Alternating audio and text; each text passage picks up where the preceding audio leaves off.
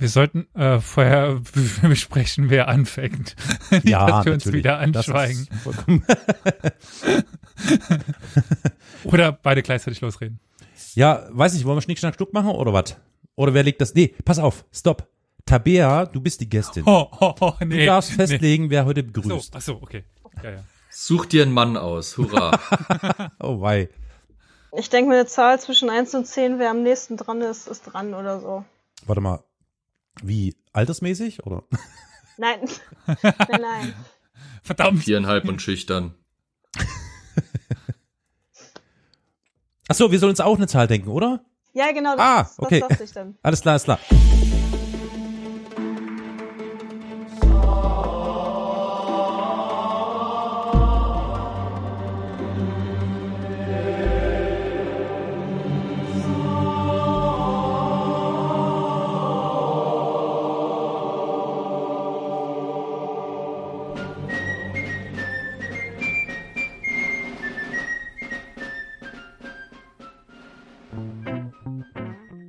Guten Abend, guten Morgen, gute Nacht. Hallo, schön, dass ihr, liebe HörerInnen, wieder eingeschaltet habt. Ihr habt komplett richtig gewählt. Gratulation. Ihr seid hier beim Podcast Historia Universalis, dem Geschichtspodcast. Üblicherweise sprechen in diesem Podcast äh, Herren verschiedenen Alters miteinander, aber es ist wichtig und dringend, dass endlich mal frischer Wind in die Runde kommt. Und den haben wir uns, bevor wir dann auf die weiteren Podcastenden eingehen, heute in diese Sendung geholt. Wir haben eine Gästin zu Besuch in unserer Sendung, die so nett und frei war, sich bereit zu erklären, uns und vor allem euch, liebe HörerInnen, ein sicher interessantes Thema zu Gehör zu geben. Ich möchte äh, mit Freude verkünden, dass wir in unserer Runde haben heute Tabea aus Hamburg. Hallo Tabea. Hallo in die Runde. Schön, dass ich da sein kann. Das freut uns auch sehr. Dann haben wir nicht, äh, logischerweise nicht zu vergessen, den Elias in Saarbrücken. Hallo Elias.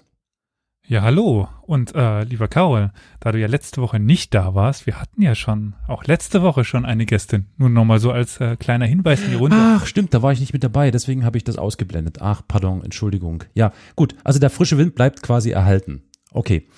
Ähm, neben der Tabea und dem Elias hört natürlich heute in der Runde mit zu und diskutiert hoffentlich rege mit der Florian in, wo eigentlich? Saarbrücken, zwei Brücken, drei Brücken, vier Brücken, wo steckst du gerade? In Saarbrücken. In Saarbrücken. Hallo, Florian. Hallo. Und ähm, das Beste kommt zuletzt. Natürlich der Oliver in Köln. Hi, Olli. Moin. Moin. Typisch kölnischer Gruß. Äh, Apropos, Ganz typisch Kölner Gruß. Ja. Kennt man doch. apropos kölnischer Gruß, da fällt mir gerade ein, Tabea, ich sagte ja schon, Tabea aus Hamburg. Äh, du kommst ja wirklich, äh, du bist ja, du hast es vorhin schon gesagt, da waren die Mikrofone noch nicht eingeschaltet. Du bist ja quasi jetzt hier die Person in der Runde, die am nördlichsten in, in, in, in dieser unserer schönen Republik sitzt. In Hamburg. Hamburg? Hamburg, Das sagt man, stimmt. ne? Genau. Man, das, das G wird zum CH verzogen. Ja, genau, in Hamburg. Äh, sagt man da auch wirklich Moin oder ist das nur eine Legende? Also es gibt den Spruch, dass äh, ein Moin reicht und Moin Moin ist dann schon gesappelt. okay, gut. Also die, das klassische äh, nordische, äh, äh, ja, äh, wie, wie sagt das- ja, das Gemüt, das nordische Gemüt sozusagen. Ja, mhm. schön, cool. Ähm, Tabea, wir haben dich heute äh, eingeladen. Also wir haben dich quasi bekniet und bedrängt und gebeten, aber du hast da relativ schnell gesagt, ja klar, ich komme, was uns alle sehr gefreut hat. Und wir sind alle ziemlich gespannt. Ich gebe offen zu, ich bin noch ein bisschen gespannter, weil ich jetzt einige Folgen ausgesetzt habe, ähm, während wir so Podcasts aufgezeichnet haben. Und das ist natürlich dann umso aufregender, wenn jetzt wir eine Gästin mit dabei haben. Meine Hände sind ein bisschen schwitzefeucht und ich würde von dir gerne erfahren, liebe Tabea, warum du eigentlich hier bei uns in unserer Runde bist. Du hast offensichtlich, ist meine Vermutung, etwas mit Geschichte zu tun. Auf jeden Fall. Ähm, ich bin jetzt im letzten Mastersemester, aber über das Thema, über das ich heute reden möchte, das hat vor allem mein Bachelorstudium äh, bestimmt. Das waren nämlich die sogenannten Stolpersteine. Die ihr sicherlich alle kennt. Ich habe schon gehört, einer aus der Runde ist, ist aus Köln, da gibt es auch sehr viele. In Hamburg gibt es mittlerweile über 5000 tatsächlich. Hm. Und ja, da die so ungefähr die Hälfte meines Bachelorstudiums und dann später auch meine ähm, Abschlussarbeit bestimmt haben, dachte ich mir, kann man da doch einfach mal drüber reden. Finde ich ziemlich spannend. Also mir sind die Stolpersteine tatsächlich ein Begriff. Wie sieht's bei euch aus, Herrschaften? Ich bin schon ein paar Mal drüber gestolpert. Okay, also in Saarbrücken gibt es welche oder Ja. meint, bist Ja. du woanders drüber? Okay, Ja, ja, Gut. Gefällt schon. äh, Ich würde schon sagen, hier ist keiner aus München gerade, oder? Ja, in München ist es ein bisschen problematisch. da ist nicht so viel Ja, los, ne? Wobei es ja nicht ganz richtig ist, dass es da gar keine gibt. Es gibt halt keine auf öffentlichem Grund. Aber Äh, das hat was mit der Stadtpolitik zu tun oder dem Stadtrat oder wie das heißt, ne? Die Nee, das da, war der Genau, Hinterlassensverband, genau. glaube ich. War das nicht der Vertreter der jüdischen äh, Gemeinde, der da unten gesagt hat, er findet es respektlos, wenn man Denkmäler an die Opfer irgendwie mit Füßen treten kann? Deswegen müssen ja die genau, ich meine, es, es war die damals die Vertreterin, die Charlotte Knobloch war das. Ach die so, die Knoblauch, Knoblauch. ja, die hat ja immer gerne ein bisschen. Genau, die, die ist da, die ist da ein ziemlicher Gegner gegen, das stimmt. Aber dieses nicht drauftreten Argument äh, haben auch schon andere geäußert. Also sie war da sicherlich nicht die erste und die letzte. aber es klingt so, als hätten sie es dankbar aufgenommen und das Problem quasi outgesourced auf privaten Grund und Boden. Ja, hm. Ja gut, auf öffentlichem Grund hängen die dann halt an den Wänden. Äh, was? Ja, das sind dann Tafeln an den Wänden, an den Hauswänden. Ja, okay, Nicht vor der Haustür auf dem, auf dem Bordstein, sondern an der Wand. Okay, aber dann ist es kein Stolperstein mehr. Nee, das ist, äh, da muss man schon merkwürdig laufen, aber Ne, ich meine, Ja. dann ist es ja wirklich, also dann ist es auch wirklich per Definition kein Stolperstein mehr. Sprich, äh, das ist dann wahrscheinlich nicht. Ah, ähm, naja, okay, du wirst uns mehr über die Stolpersteine erzählen. Vielleicht ist egal, ich will jetzt dem nicht vorgreifen. Auf jeden Fall sehr interessant, ja. Also ich kann aus meiner Erfahrung sagen, hier in Dresden gibt es schon eine ganze Menge Stolpersteine, was einerseits natürlich erschütternd ist oder bitter ist. Andererseits ähm, ist es nicht ganz so schlimm wie in München. Hm, hat aber wahrscheinlich unter Umständen auch damit zu tun, dass Dresden ja bekanntlich ähm, zu Zeiten der Nationalsozialisten eine Hochburg war. Und ich denke, da könnten durchaus noch viel, viel mehr Stolpersteine äh, verlegt werden. Aber gut, also das mal so kurz das Abbild. Saarbrücken, ja. Ich habe gerade mal nachgeschaut. Wir haben Mhm. 38 Stück Oh, äh, das ist Stand aber- 2019 und weitere sechs Steine waren am 28. August 2019 in Planung. Hm, hm. Wir haben aber halt dafür auch, das haben wir, glaube ich, irgendwann das letzte Mal oder vorletzte Mal auch schon mal angesprochen, das unsichtbare Mahnmal in Saarbrücken. Äh, Quasi so eine Art Alternativentwurf zu den Stolpersteinen. Äh, das ist quasi vorm Schloss, also quasi um die Ecke, wo ich arbeite. Und da ist der gepflasterte Weg, der auf das Schlossportal zuführt. Das ist das unsichtbare Mahnmal, weil da wurden nämlich die Namen nicht äh, von Opfern und von, von Verfolgten nicht auf die Oberseite graviert oder in, in Bronze gegossen, sondern die wurden auf die Unterseite oh. der Pflastersteine graviert und dann ebenso verlegt. Deswegen sieht man das nicht. Aber es steht wahrscheinlich irgendwo eine Erklärungstafel am Anfang des Weges oder so. Jein. Weil woher weiß ich das dann? Ja, da kann man in die Tourismusinfo gehen, die informieren einen darüber dann oder zu uns ans Museum. Wir quatschen einem dann auch das Ohr dafür ab. Die meisten Leute sind einfach erstmal erstaunt, weil da Platz des unsichtbaren Mahnmals steht und die dann halt denken, ja, hm, Ja, wo ist es Okay. denn? ja gut, es ist unsichtbar, also ja. Hm. Äh, Tabea, wie, äh, wie, wie ist denn die Lage in Hamburg? Du hast gesagt, viele, wie, hast du, hast du schon eine Zahl gesagt? Ich habe es irgendwie, Ich habe jetzt gerade nochmal nachgeguckt. Es sind sogar mehr als ich dachte. Es sind 5954. oh Gott, oh Gott. Oha. Ja, Ja, Hamburg, hab- Hamburg ist da sehr, sehr dabei hinter diesem Projekt. Äh, Da gibt es auch einige sehr engagierte Personen, die ich auch kenne und die haben das, das damals dann hierher geholt und seitdem werden fröhlich äh, Steine verlegt.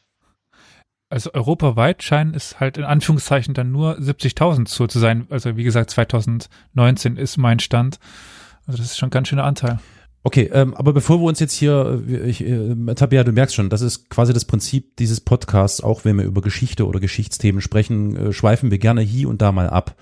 Ähm, wir wollen ähm, dir vielleicht mal Gelegenheit geben, vielleicht für diejenigen HörerInnen, die jetzt nichts damit anzufangen wissen, weil wir reden davon alle selbstverständlich, kannst du noch mal kurz darlegen, was die Stolpersteine eigentlich darstellen sollen, wozu die da sind, welchen Zweck die erfüllen?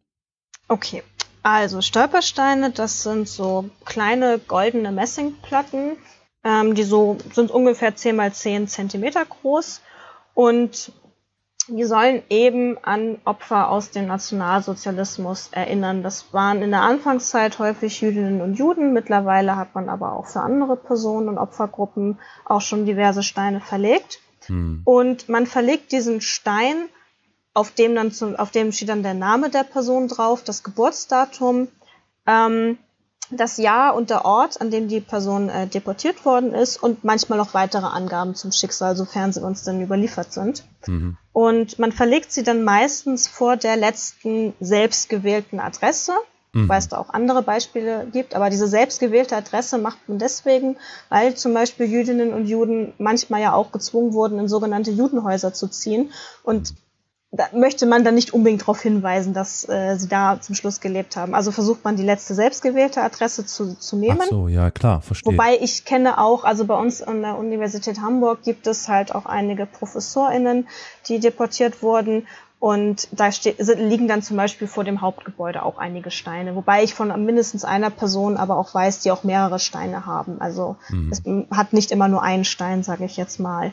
So, und diese Steine werden dann auf der Höhe des Gehwegs eben installiert, also dass man quasi gedanklich darüber stolpern kann. Man kann da nicht wirklich drüber stolpern und sich verletzen. Ja. Und es soll eben anzeigen, dass hier eben Menschen gelebt haben, die dann eben deportiert und dann auch fast immer umgebracht wurden, zum mhm. Beispiel in Ghettos oder Konzentrationslagern und sollen eben daran erinnern, wo es überall eben dieses Leben gab, was dann von den Nationalsozialisten vernichtet wurde. Mhm. Also in jedem Falle eine, wie ich nach meiner Wahrnehmung finde, sehr unterstützenswerte Idee. Ähm, Dresden ist, äh, was dahin geht, natürlich eine geplagte Stadt. Äh, ich muss da nicht viel zu erzählen. Ne? Also Sachsen, Dresden, das ist halt so ein Hotspot für rechtsextremes, rechtsradikales Gedankengut, das sich in geballter Form ganz, ganz oft hier leider auf den Straßenplätzen wie auch immer wiederfindet.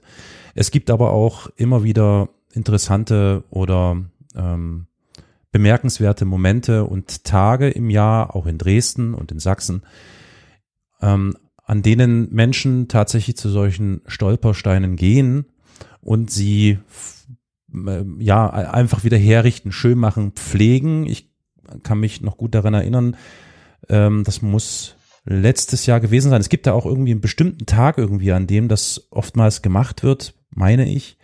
Ja, der 9. Ähm, November der, ist da ja, gut, ganz, klar, ganz Pogromnacht, exakt. Oder auch der, ähm, äh, wann ist der Holocaust-Gedenktag? Ist das der Tag im Januar, als, als Auschwitz mmh, befreit wurde? Meine, genau, genau. Also das genau. sind so ganz beliebte Tage, die dann ja, auch gerne ja, genommen ja. werden. Also ich habe da letztes Jahr hier ein paar Stadtviertel weiter bin ich tatsächlich in einem Stolperstein tatsächlich auch angehalten. Ich war mit dem Auto unterwegs und habe gesehen, dass da Menschen standen, die dann den Stein gereinigt haben und die ein paar kleine, wie heißt denn das, äh, diese roten Kerzen, die man üblicherweise so auf dem Friedhof abstellt. Ähm, na, ihr wisst schon, was ich meine, ne? So diese Kerzen. Grablichter. Grabkerzen. Genau, Grabkerzen, Grablichter abgestellt haben und habe mich dann auch mal dahingestellt. Und das ist offen gestanden ein, ein, ein, also für meine Begriffe hat in diesem Falle dieser konkrete Stolperstein äh, dieser einen Frau war es in diesem Fall, die tatsächlich eine Jüdin war und deportiert wurde, genau das Ziel erreicht, nämlich, dass ich in regelmäßigen Abständen, wenn man das irgendwo sieht,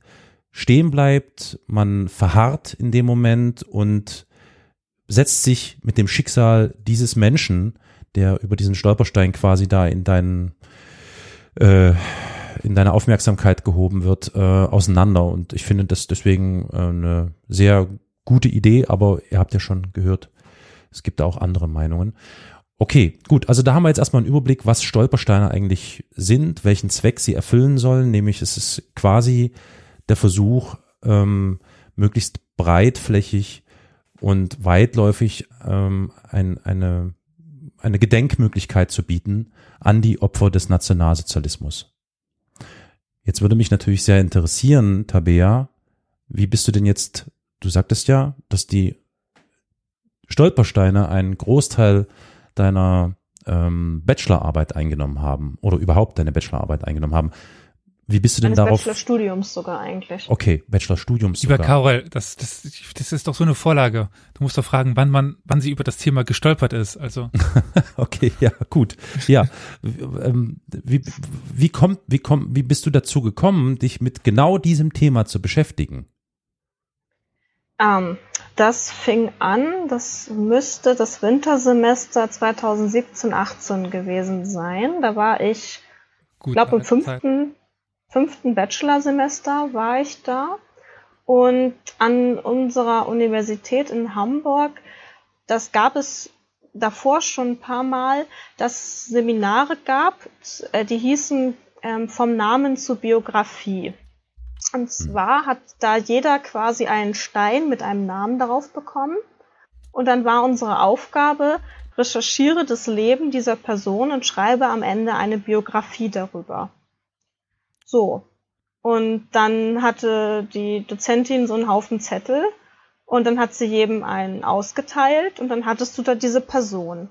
Ähm, weil, das muss ich vielleicht noch dazu sagen, ähm, es hat sich mittlerweile etabliert, dass es Biografien geschrieben werden zu den Namen auf diesen Steinen. Hm. Das muss aber nicht immer zwangsläufig passieren. Also vor allem am Anfang wurde das nicht gemacht. Erst als das Projekt dann so groß wurde und so erfolgreich wurde, ist es dann immer mehr gekommen, wenn man sich natürlich auch gesagt hat, okay, der Name an sich ist ja ganz nett, aber wer war das eigentlich? Ja. So. Und das sind ja auch Menschen aus dem Alltag, also keine Berühmtheiten, die dann nee, da genau. häufig ja. Liegen. Deswegen kennt man die ja auch nicht. Und ja, deswegen gab es eben die Idee, okay, dann recherchieren wir eben das Leben dieser Person und ja, enthüllen das quasi auch. Hm. Ja, und deswegen wurde das, war das so ein Uniseminar, das gab es da vor ein, ein, zwei, drei Mal, weiß ich jetzt nicht, wie oft die das schon gemacht haben, aber wir waren da eben wieder dran und dann, ja, saß ich dann da und hatte dann meinen Namen und durfte dann recherchieren. So. Und das hat sich dann am Ende als so groß erwiesen, dass ich noch meine Bachelorarbeit darüber schreiben konnte. Ich nehme jetzt mal ganz äh, einfach an, dass es auch äh, viel mit euren Professor, also mit eurem Professor und auch den Mitarbeitern zu tun hat. Also vor allen Dingen in der Public History, die ihr ja doch äh, in Hamburg relativ prominent habt. Ähm, wer hat denn den Kurs damals gemacht? Das interessiert mich jetzt so aus persönlicher Warte. Ähm, das hatte tatsächlich unter anderem, wie du schon sagst, der, der Professor für Public History Thorsten Logge gemacht. Mhm. Vielleicht ein kleiner Disclaimer, also ich, ich, ich, ich arbeite auch als, als studentische Hilfskraft für ihn und alles und so kam das dann auch alles. Das hatten wir ja schon häufiger, dass man die, die Interviewpartner auch äh, andersweitig in Kontakt stehen zu den Leuten. Ähm, weil auch der Nils Steffen äh, sagt mir was aus dem Bereich und mit Sebastian. Ja, das ist auch, das ist der, das ist der wissenschaftliche Mitarbeiter, den, den kenne ich auch sehr gut, ja. Genau, mit Sebastian Das ist faszinierend, Kuban. dass man sich immer so schnell über die Füße, oder sich die, die Leute, meine ich, immer so schnell, ja, über die Füße laufen. Ja, genau. Ja. Die, die Verknüpfungen sind, äh, ja, äh, stärker als man denkt, ja. Genau, die beiden ehemaligen noch, äh, wollte ich noch kurz mal anbringen, die da auch eine sehr wichtige Rolle spielen mit, mit dem Sebastian Kuborn und dem Nico Nolden, die, äh, Natürlich, die kenne ich natürlich beide auch. das ist, das finde ich wunderbar. Ja, ja. ähm, ist der Zimmerer nicht auch bei euch in Hamburg oder war der woanders? Der Jürgen Zimmerer? Ja. Ja, der ist ja, ja, genau, genau, ja, genau. Ja, das ist nicht in der Public History. Nee, das ist Kolonialgeschichte. Schon, genau, Kolonialgeschichte, genau. Also den Zimmerer, den hatten wir schon hier und da in unseren Folgen, nicht als Gast, leider nicht, aber zumindest thematisch äh, haben wir uns da mit seinen äh, Thesen und äh, Theorien und seinen Ansätzen äh, auseinandergesetzt und das besprochen. Ja, sehr interessant. Ähm, so, und so bist du also auf einen Namen gestoßen, der dich dazu gebracht hat, dich dann einen Großteil deines Bachelorstudiums damit auseinanderzusetzen. Dürfen wir annehmen, dass du genau darüber berichten wirst, über diese Person, oder ist es was gänzlich anderes heute?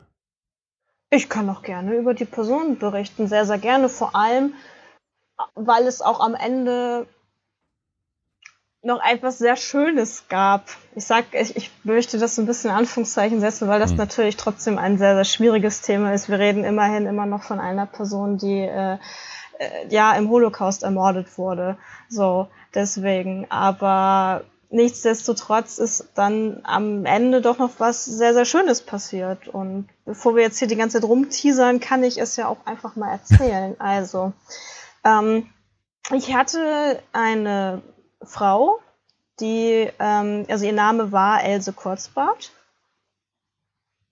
Und die Else hatte drei Kinder. So.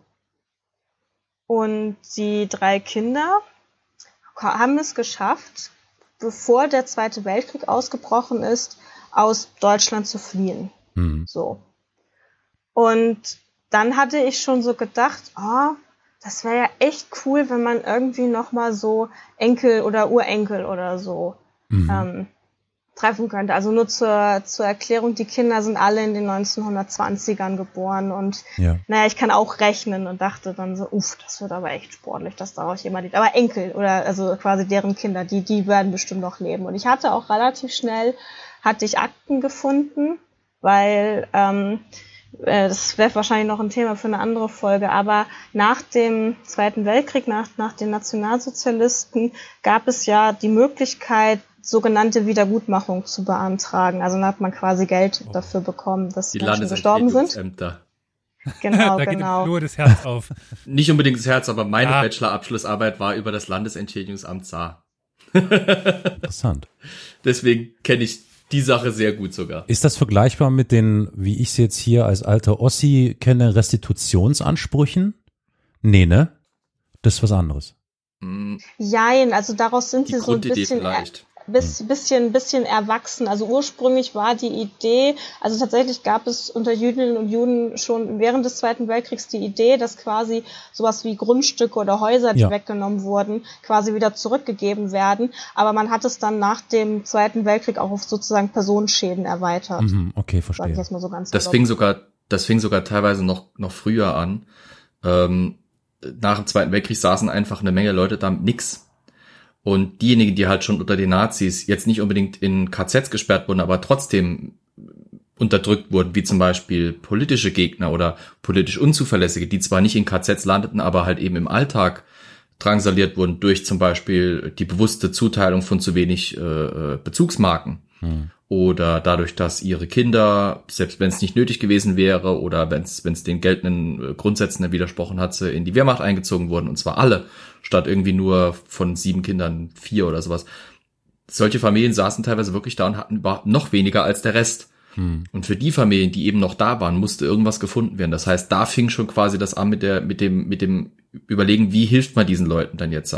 Dann kamen natürlich die ganzen politischen Flüchtlinge zurück. Dann kamen auch viele eben aus den KZs frei und, und dann kam dieser Gedanke noch weiter ins Rollen und da hat sich da irgendwann dieses, also zumindest im Saargebiet, ich weiß nicht, wie es in Hamburg war, aber im Saargebiet ziemlich mutierende und, und ziemlich chaotische Entschädigungsversuchssystem entwickelt, das dann ja eigentlich, ist ja eigentlich bis heute noch nicht abgeschlossen, der Prozess, ne?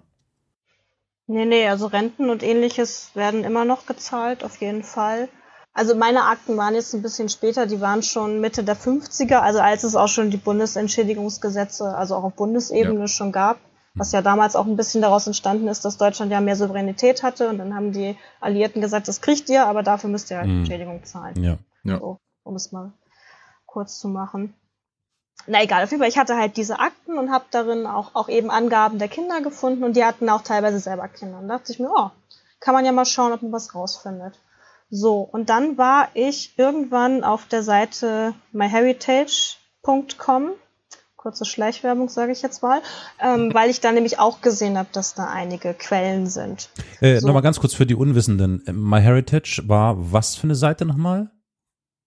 Da ging es um Abstammung oder so, oder? War, war Ja, das? genau, da, da, da gibt es ganz viele Quellen online, weil ich nicht ganz weiß, woraus die sich speisen. Also ich weiß nicht, ob die sich aus öffentlich einsehbaren Archiven speisen oder ob da Leute bewusst was reinstellen. Da bin ich jetzt nicht die Expertin für.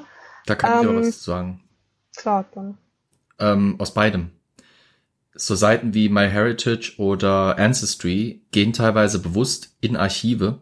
Da müssen ja Leute, wenn sie ihre, wenn sie diese Seiten nutzen wollen, müssen die ja teilweise Gebühren bezahlen. Und von dem Geld, das diese sammeln, ähm, gehen die in Archive und bieten den Archiven zum Teil sogar an, bei Digitalisierungsprojekten finanziell zu unterstützen Mhm. wenn sie dafür Zugriffe auf die Akten bekommen.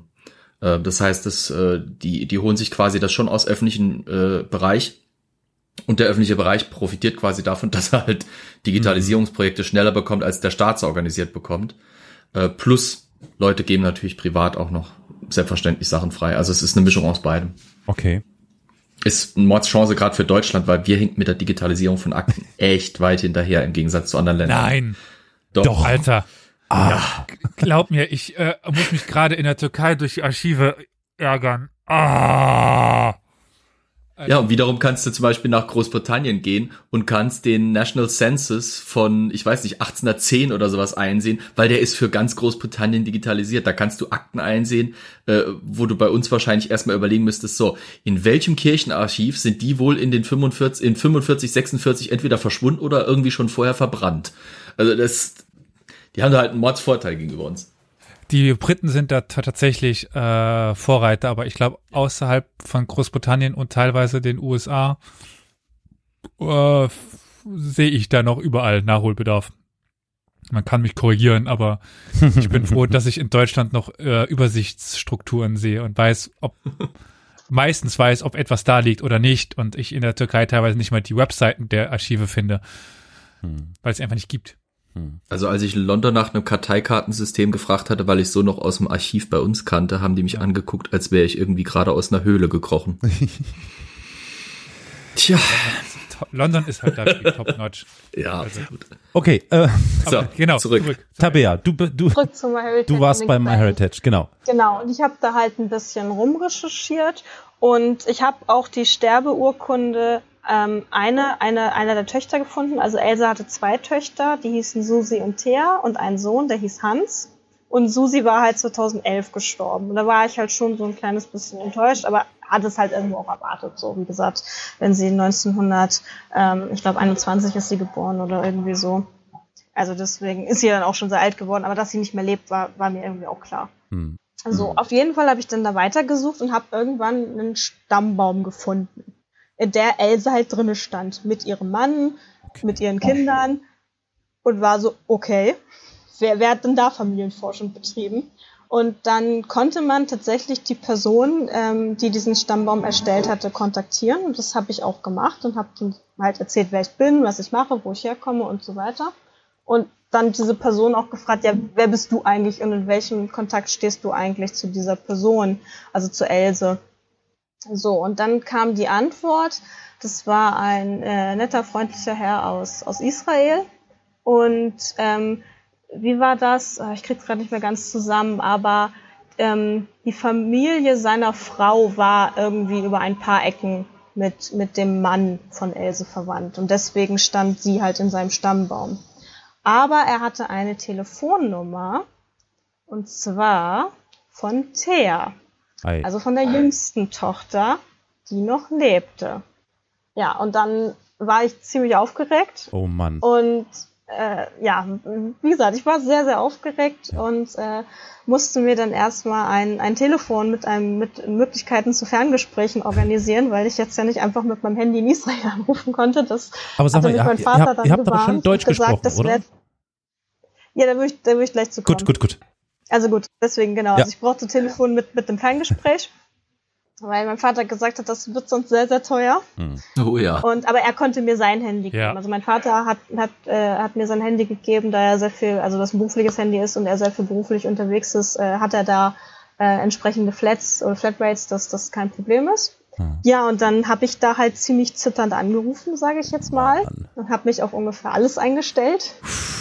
Und ja, dann habe ich halt äh, angefangen und ich habe auch, auch Deutsch geredet, wobei ich auch im Hinterkopf hatte, vielleicht muss ich auch Englisch reden. Hm.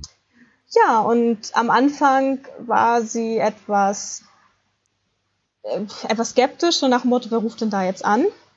Wer möchte da jetzt was von mir? Ja, wie meldet man sich denn da? Man sagt, hallo, hier ist Tabea so und so aus Hamburg. Genau, ich habe es eigentlich relativ schnell auf, auf Deutsch versucht, weil ich okay. mich da einfach auch, ja, auf, wahrscheinlich auch aufgrund der Nervosität habe ich jetzt, habe ich es wahrscheinlich einfach gemacht, weil mhm. ja, das dann die Muttersprache in dem Moment einfach sicherer ist, als wenn man es auf Englisch versucht.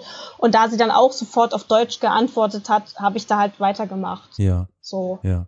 Und dann habe ich halt erzählt, wer ich bin, was ich mache, was ich tue. Und dann hat man richtig gemerkt, wie sie, wie sie so aufgetaut ist und alles und mhm. wie sie sich dann darüber gefreut hat und dann so, ach, das ist ja interessant, jetzt erzählen Sie mal weiter. So ja, dann habe ich ihr von diesem ganzen Biografieprojekt und, und alles erzählt und da war sie sehr, sehr, sehr, sehr begeistert drüber hm. und fand das ganz, ganz toll und wollte alle meine bisherigen Rechercheergebnisse haben, wollte dann sofort die Biografie haben, wo sie zu dem Zeitpunkt noch gar nicht geschrieben war, aber sie wollte sie dann äh, später auch haben und, und alles. Und ja, das war auf jeden Fall, das war ein sehr schönes erstes Telefongespräch. Das Ähm, glaube ich. Genau.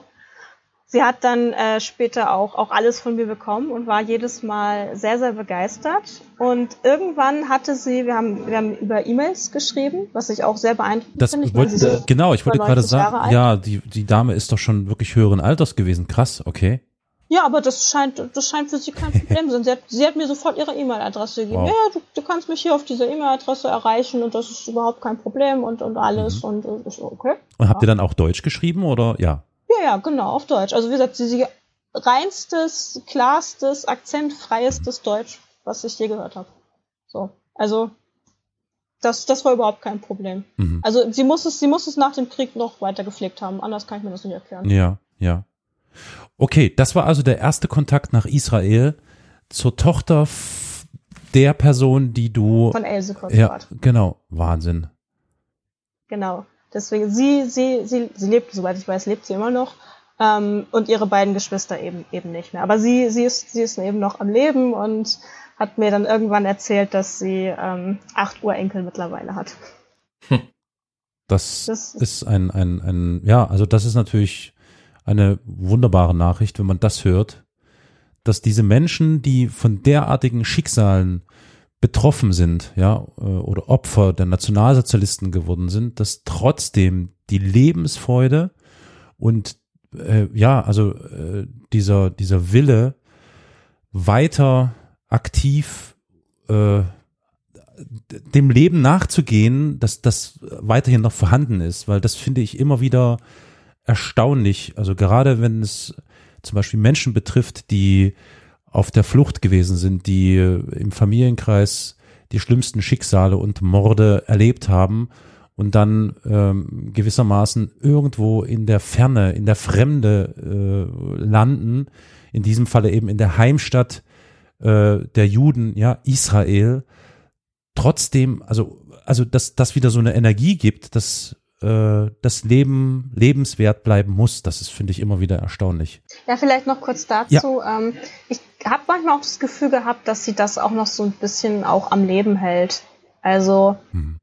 ähm, ja, das hatte ich immer das Gefühl, so, so wie sie, wie sie spricht, wie sie, wie sie auftritt, ähm, dass, ja, dass dieser schlimme Schicksalsschlag sie, ja, wirklich so noch so eine Lebensader bei ihr geweckt hat, weswegen sie dann auch immer noch mit über 90, was ich dann später auch erfahren habe, noch, noch aktiv ist. Also sie engagiert sich auch noch in der Holocaust-Erinnerung Hm. und, und alles und so weiter. Also deswegen, da ist sie auch sehr, sehr stark dabei mit, wie gesagt, jetzt mittlerweile 95 Jahren. Hm. Hattest du das Gefühl, dass ähm, bei ihr, hm, wie soll ich das, eine Abneigung oder ein, oder vielleicht das, hm, das Bedürfnis nach Vergeltung oder nach, nach, klingt blöd, nach Wiedergutmachung, also weißt du, also dass diese Bedürfnisse irgendwie bei ihr in den Gesprächen irgendwie zu vernehmen waren, weil ich mir vorstellen kann, äh, derartige Schicksale hinterlassen ja wirklich äh, extrem tiefe Narben, die durchaus dazu führen kann, dass man vielleicht auch verhärmt und äh, wenn man nur die deutsche Sprache hört oder jemanden, der aus Deutschland anruft, hört, dass dann vielleicht sofort Alarmglocken angehen, sowas in der Art, weißt du? Ja klar, also das hatte ich ja auch definitiv im Hinterkopf gehabt. Mhm. Es gibt ja quasi von bis, es gibt ja auch Leute, die nach dem Holocaust nie wieder Deutsch gesprochen haben. Ja, Sowas in der genau, Richtung. also ja Oder auch ein das Trauma, Land nie ja. wieder, genau, das Land nie wieder betreten haben. Aber ähm, bei ihr ist das ganz, ganz anders. Also ich habe sie später auch nochmal getroffen. Sie ist nach Deutschland gekommen. Wirklich? Ach, Ein Jahr später tatsächlich. Also nicht nur wegen mir, sie hat auch andere Leute besucht, aber wir haben uns Ja. dann einen Nachmittag getroffen. Und ähm, ja, sie hat halt mal zu mir gesagt, dass sie zum Beispiel auch die Stadt Hamburg, sie findet sie immer noch wunderschön. Und wie hat sie es formuliert? Ähm, sie hat gesagt, sie ist sehr traurig darüber, dass diese Stadt sie nicht haben wollte. Aber man hat auch gemerkt, dass sie damit auch ein bisschen abgeschlossen hatte. Also sie hat dann eben später in Israel ihre Heimat gefunden. Und ja, das war dann auch ihre Heimat oder ist auch ihre Heimat. Trotzdem ist es definitiv auch ein Bedauern bei ihr zu spüren gewesen, dass sie halt in Deutschland nicht bleiben konnte. So, hm, ich hm. weiß nicht, ob das daran auch liegt, dass sie relativ jung war, als sie Deutschland verlassen hat. Sie war 14. Ähm, Hm. Sie war zuerst erst in Schweden, ist dann nach dem Zweiten Weltkrieg, ähm, dann mit ihrem Mann, den hatte sie in Schweden kennengelernt, ist sie dann nach Israel gegangen und hat dann da fortan gelebt. Aber sie hat, sie ist auch schon, glaube in den 60ern war sie dann das erste Mal wieder in Deutschland beziehungsweise Hamburg und sie hat auch in Deutschland dann auch wieder sehr viele Menschen kennengelernt, die auch sehr viel auch heute noch bedeuten, so. Und das hat wahrscheinlich auch noch geholfen, dass sie dann auch den Kontakt zu Deutschland nie ganz abgebrochen hat, so für sich. Hm. Also das finde ich, ich kann mir gar nicht vorstellen, was das für ein Moment ist, wenn äh, die Thea nach Hamburg kommt oder wo auch immer man sich dann in Deutschland getroffen hat. Ähm, also das muss ja ein sehr aufregender Moment für dich gewesen sein. Oh, auf jeden Oh Fall. Mann, also, also- Ich, ich war mindestens genauso aufgeregt, wenn nicht sogar noch mehr äh, als vor dem Telefonat. Ja, genau, vor dem ich, ja. Telefonat. Ja, wenn man sich dann persönlich gegenübersteht, das ist schon wow. Respekt, das finde ich sehr interessant. Ähm, wie sieht's bei euch aus? Äh, Flo, Elias, habt ihr ähm, vielleicht irgendwie in diese Richtung mal Kontakt mit Personen oder ähm, vielleicht Hinterbliebenen gehabt? Ich glaube, bevor Flo äh, da was sagt und der kramt wahrscheinlich gerade in seinem äh, in seiner Schublade neben sich und holt die Akten raus, äh, Kram. kann ich Das ist ein Griff. Aha. Okay. Äh, aus dem Saarland gibt's ja, ja sehr berühmtes Beispiel. Also man, man kennt sie mittlerweile, denke ich, in Deutschland mit Esther Bejarano. Ich weiß nicht, wem die Ah, was, ja. was sagt. Ach, die kommt aus dem Also, Saarland? Die ist, die ist in, in Saarlouis geboren und in Saarbrücken Ah, aufgewachsen. das war mir gar nicht bekannt. Okay. Aber um jetzt den Zug zu Hamburg zu machen, sie lebt mittlerweile in Hamburg. Ah, Ja, ja. Ich hatte sie einmal schon versucht anzuschreiben. Aber äh, also für eine, ich habe äh, vor Corona-Zeiten ja Live-Veranstaltungen gemacht in äh, äh, Örtlichkeiten des öffentlichen Lebens und hatte ver versucht, einen Abend mit ihr zu organisieren. Aber wie gesagt, sie ist leider, oder wie äh, Tabea sagte, sie ist leider nicht mehr im Saarland momentan so viel. Mhm. Ähm, ist ja auch eine sehr äh, interessante Persönlichkeit. Äh, ich, man könnte jetzt überlegen, hier einfach trotz allem mal so einen ganz kurzen Ausschnitt noch von Musik einzublenden. Äh, ich weiß nicht, äh, wer schon mal die Musik von ihr sich angehört hat. Das ist auch sehr interessant und ähm,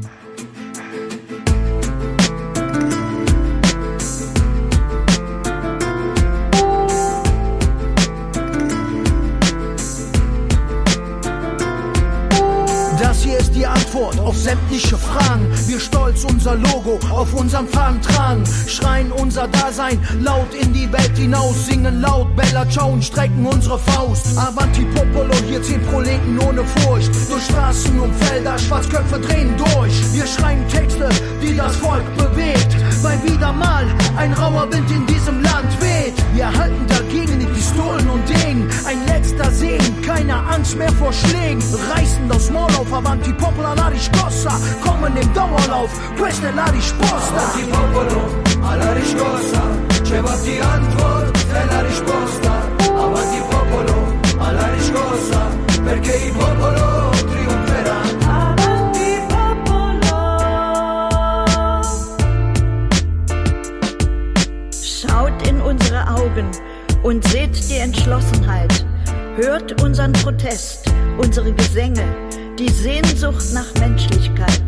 Das wichtigste Kapital der Erde, die Menschheit. Es beginnt mit einem leisen Flüstern und endet in einem großen Aufschrei.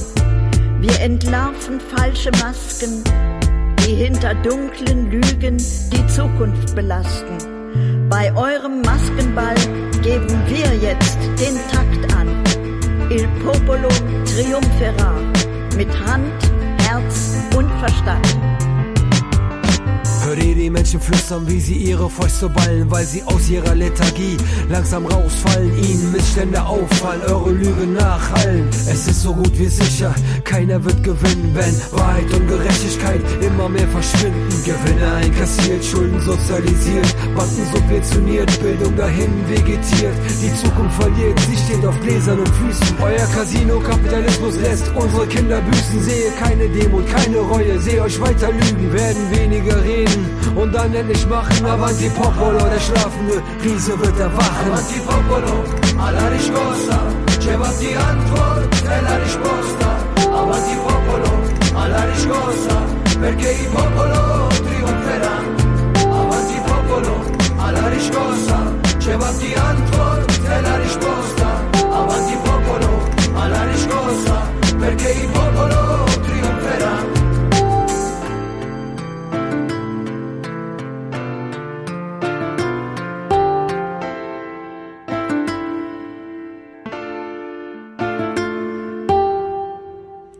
Trotz ihres hohen Alters ist sie ja dann auch sehr energiegeladen, äh, wenn sie sich im, äh, ja, in der antifaschistischen Wie, wie alt ist Kampf äh, organisiert. Um, äh, das 94 oder so sein? vier- 94? Okay. 96.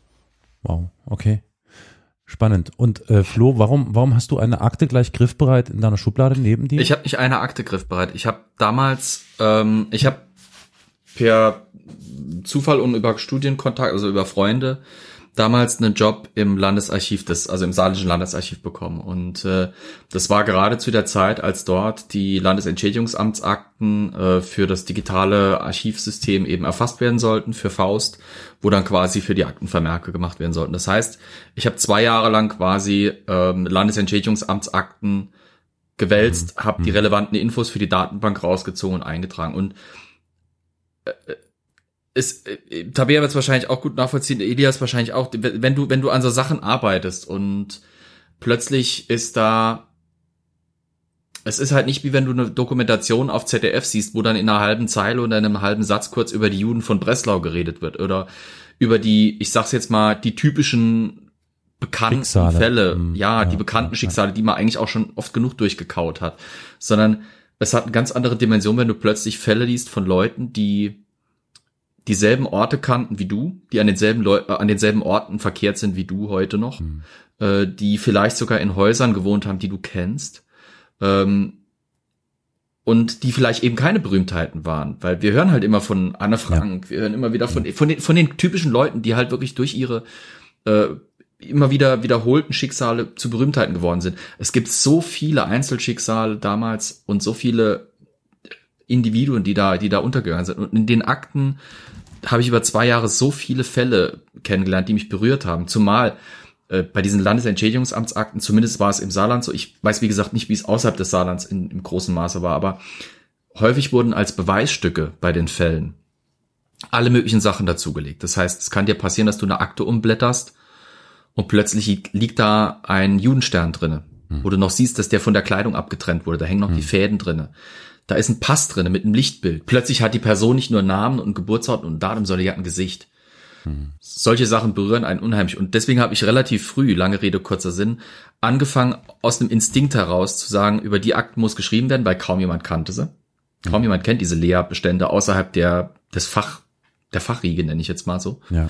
Oder der Administration gewissermaßen. Genau, ja, halt außer, außer den Historikern, die sich ein bisschen damit beschäftigen und die Öffentlichkeit im breiten Maße kennt das nicht so wirklich. Und dann habe ich angefangen, mir eben über Dutzende Akten Notizen zu machen, die interessant schienen, weil außergewöhnliche Sachen drinne waren. Ähm, also ich habe es leider nie so weit gebracht oder ich habe nie den Versuch unternommen, ähm, Hinterbliebene zu kontaktieren. Das hat aber einfach persönliche Gründe, weil also äh, in der Hinsicht bin ich vielleicht dann doch ein bisschen emo. Äh, ich weiß nicht, ob ich nur einfach nervös gewesen wäre, wenn ich eine Nachfahren von einem meiner Aktenkunden da quasi am Telefon gehabt hätte. Ich glaube, ich hätte wahrscheinlich wirklich äh, komplett einfach äh, aufgehört zu funktionieren. Blackout zusammengeklappt. Ja, ja. Ja, Verstehe. absolut. Ich habe ja deswegen auch mich entschieden, relativ früh entschieden, dass ich darüber meine Bachelorarbeit schreiben will. Hat mir auch ein bisschen Schwierigkeiten bereitet, weil ich halt wirklich mich so darauf eingeschossen habe, dass es dann irgendwann schwierig wurde, wenn, weil eine Bachelorarbeit äh, soll natürlich einen gewissen Umfang nicht sprengen. Nur wenn du zwei Jahre an genau das Akten sitzt. Problem. Ja, des- deswegen, ich, ich, ich kann, deswegen, als du angefangen hast zu erzählen, habe ich schon angefangen breit zu grinsen, weil das dachte ich mir, das kenne ich irgendwo her. Nachtigalle Körder Trapsen.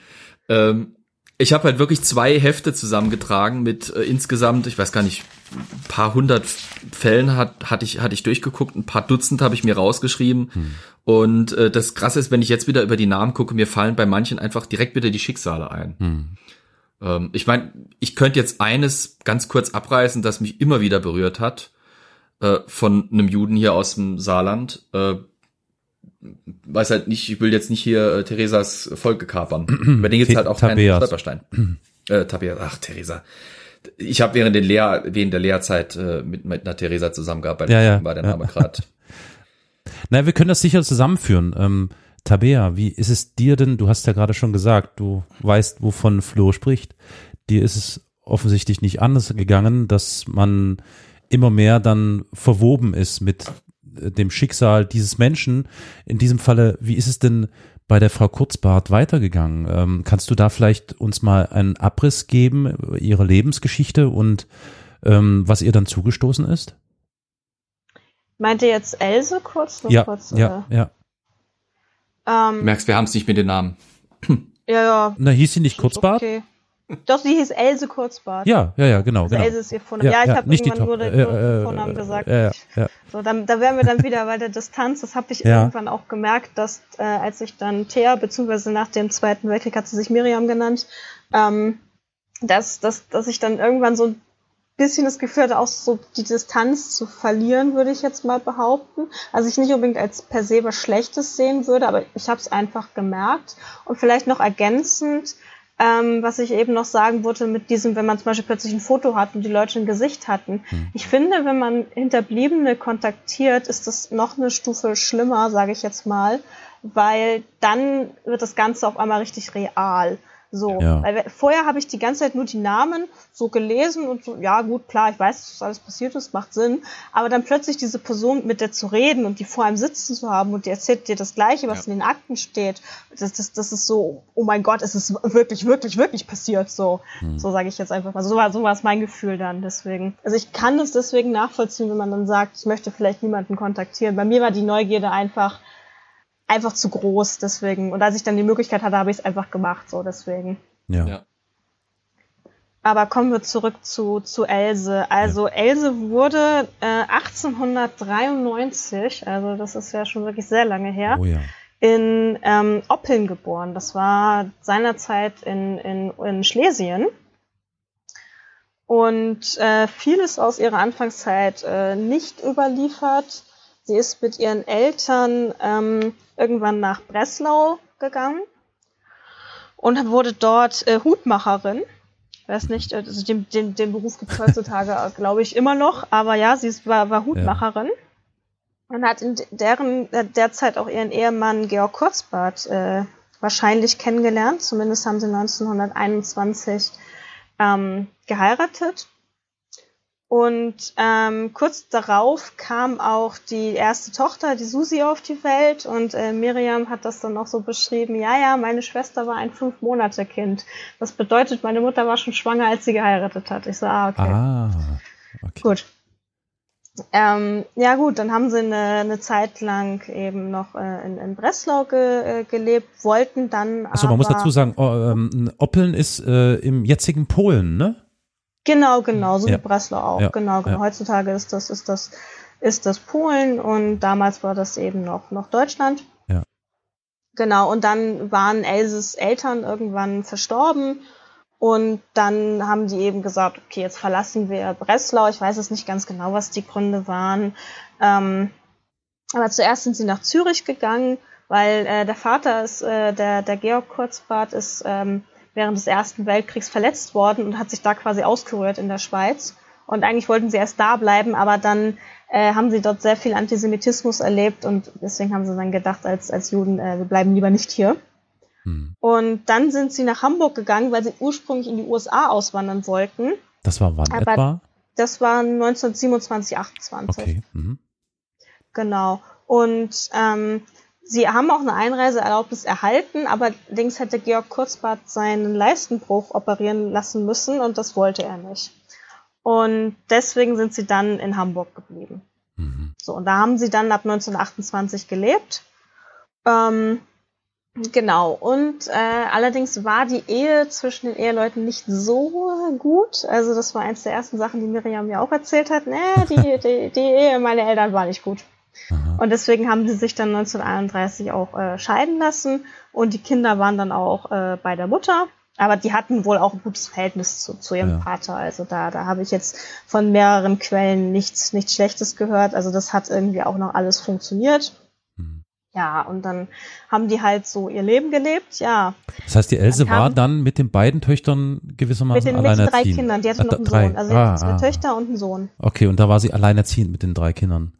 Genau. Okay. Genau. Ja, das ist ein bisschen unklar, ob der Vater Unterhalt gezahlt Mhm. hat. Also Else hat gesagt, er hat keinen Unterhalt gezahlt. In der Akte von dem Vater steht aber, er hat Unterhalt gezahlt. Also ich keine Ahnung, ich, ich weiß Klar. es nicht. Ähm, egal. So, also wie gesagt, die haben auch eigentlich dann so ihr Leben eigentlich alle gelebt. Ja, und dann kam halt 1939, äh, 1933, 1938, also so diese typischen äh, Daten, die man ja alle kennt. Und dann wurde es äh, schwieriger, um es jetzt mal so auszudrücken. Ähm, zum Beispiel hatte der Georg Kurzbart einen, einen Tabakladen und den er dann durch Boykottaufrufe durch die Nazis halt äh, aufgeben musste. Er ist auch einige Zeit, war auch im, im Gefängnis. Das war noch eine ganz abenteuerliche Geschichte. Ähm, die habe ich dann erst rausgefunden, als ich mal seine Akte durchgeguckt habe. Und zwar soll er Mitglied in der KPD gewesen sein Mhm.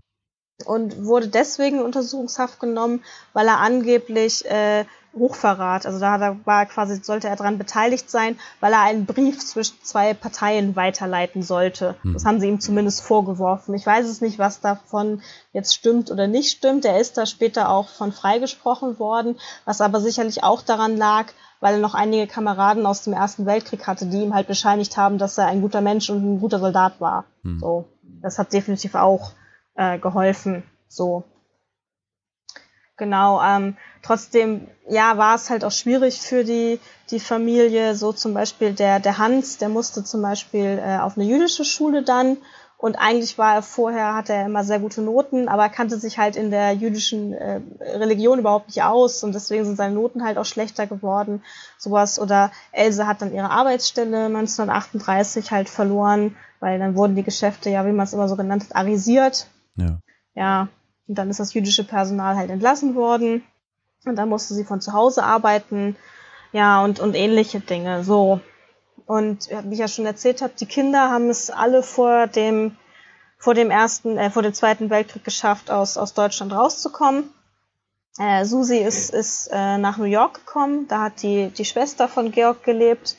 Da ist sie hingekommen. Äh, Miriam eben nach Schweden. Ich weiß nicht, ob Eva Warburg euch etwas sagt, das Name. Oder die Warburg-Familie an sich. Ja, da klingelt ein Glöckchen. Genau, die, die Warburg-Familie, eine ähm, sehr große, bekannte, sicherlich auch reiche jüdische Familie hier in Hamburg, die halt, äh, ich sag große Familie, weil es da später sehr viele Kinder und sehr viele Zweige gab. Und die Eva Warburg ist eben halt deswegen vor allem in, während des Nationalsozialismus in Erscheinung getreten, weil sie ähm, Kinder halt gerettet hat. Und die konnte sie dann eben nach Schweden bringen. Und, und äh, Miriam war halt unter anderem quasi in einer Fahrt mit dabei. Und so hat sie halt überlebt. Und Hans ist dann eben nach, nach Israel, also damals war es ja noch Palästina, ist dann eben nach Israel gekommen. Ja, und ähm, Georg Kurzbart, der, der genau, der ist nach England gekommen. So, und dann blieb halt nur noch Else zurück in Deutschland. So. Und dann kommen wir jetzt zu meiner Bachelorarbeit. Ähm, Miriam hat mir irgendwann erzählt, dass äh, sie mit ihrer Mutter Briefe geschrieben hat, während sie in Schweden war. Es gab ja zu der Zeit kein anderes Kommunikationsmittel, was irgendwie für die breite Masse so, sozusagen zur Verfügung stand, eben nur Briefe. Und diese Briefe habe ich dann eben unter anderem, äh, das waren dann eben der, nee, mal von vorne, diese Briefe waren dann eben meine Bachelorarbeit, darüber habe ich dann geschrieben. Ja, und Else hat es dann eigentlich alle möglichen Dinge versucht, irgendwo eine Einreiseerlaubnis zu kriegen. Also sie hat über von den USA, über Israel, über Schweden. Irgendwann hatte sie auch noch Shanghai im Kopf, das ging damals auch, oder Südafrika oder England. Also alle möglichen Länder, die irgendwie halbwegs möglich waren, hatte sie mal in Betracht gezogen. Naja, es hat allerdings nicht funktioniert. Und sie hat dann irgendwann ihren Deportationsbefehl bekommen und ist dann auch am 18. November 1941 deportiert worden. In dem Zug, in dem sie saß, der ging nach Minsk. In Minsk war ein Ghetto. Ja, und dann verliert sich ihre Spur. So, also sie ist da umgekommen, das ist klar, sage ich jetzt mal. Sie hatte Herzprobleme, also es kann sein, dass sie da relativ schnell umgekommen ist, weil die Lebensbedingungen dort auch einfach nur furchtbar waren. Vielleicht ist sie auch einem ähm, Erschießungskommando zum Opfer gefallen. Es gab einige in der, also noch zwei bis drei gab es danach äh, noch, als sie angekommen war. Ja, wir wissen es nicht. Minsk ist so ein schwarzes Loch. Das haben die Nazis dann, äh, als es als klar war, dass der Zweite Weltkrieg wahrscheinlich sie ihn wahrscheinlich verlieren werden, haben sie da alles platt gemacht. Deswegen haben wir da auch so gut wie keine Nachweise mehr von irgendwem oder irgendwas. Ja. Und so hört Elses Leben dann auf. Jetzt, äh, lieber Carol, bist du et etwas schweigsam? Ich bin schweigsam, weil ich ähm, über ähm, diese Lebensgeschichte und vor allem das Ende dieser Lebensgeschichte, mhm. ähm, ja, also das muss man erstmal sacken lassen. Definitiv. Mm, was ich, also was, was ich wirklich, äh, ja, also was wirklich schwer begreifbar ist, sind eben wirklich diese, das ist, also ja, wir haben schon ja oftmals darüber gesprochen in unserem Podcast bei verschiedensten Gelegenheiten. Aber ähm, gerade wenn ich jetzt zum Beispiel von Tabea höre, wie sie den weiteren Lebensweg von Elsa Kurzbart beschreibt und ähm, wie sie dann nach Minsk deportiert worden ist und wie sie dort äh, ums Leben gekommen ist und wie sich dann aber auch die Spur verliert, ähm, dass man gewissermaßen wirklich, wie du sagst, Tabea, in so einem schwarzen Loch landet, wo plötzlich nichts mehr irgendwie an Informationen greifbar ist, das ist, ich glaube, das, das ist irgendwie gar nicht vorstellbar. Das ist so abstrakt einerseits, andererseits aber so präsent, das ist schon, ja, ähm, es ist ja irgendwie noch so nah und doch so fern. Genau, also, genau, ja, das meine ich, richtig. Das sind ja eigentlich, das ist die Generation, also irgendwie unserer Großeltern, in Anführungszeichen, je nachdem, äh, also wir, wir kennen diese Menschen noch, die, mhm. denen das zugestoßen sein könnte. Ja. Und deswegen ist das, also die, also, ja, sterben wir jetzt immer mehr von dieser Generation. Es gibt ja nicht ja. mehr, nicht mehr viele, aber äh, ja, das ist aber trotzdem doch noch irgendwie so nah an uns und trotzdem, ja, können wir das nicht ganz so wirklich fassen. Eine kurze Verständnisfrage. Du hast eben von diesen Briefen geredet. Äh, waren davon welche erhalten? Konntest du da wirklich drin lesen oder wurde dir davon nur erzählt? Nee, nee, die waren äh, überliefert, beziehungsweise sie waren einseitig überliefert, also die Briefe von Else an ihre Tochter. So. Also ich vermute einfach, dass es logischerweise daran lag, dass äh, Miriam die natürlich aufbewahren konnte. Das hat sie mir irgendwann auch erzählt, dass sie sie in so einer Kiste hatte. Hm. Und ob Else sie mitgenommen hat nach Minsk, weiß ich natürlich nicht, aber ob, ob sie es nur getan mhm. oder nicht, auf jeden Fall konnten sie sich ja weder in Hamburg noch in Minsk überliefern. Mhm. Mhm. Sie war ja am Ende auch, auch alleine in, äh, in Hamburg, also es war ja keine Familie mehr.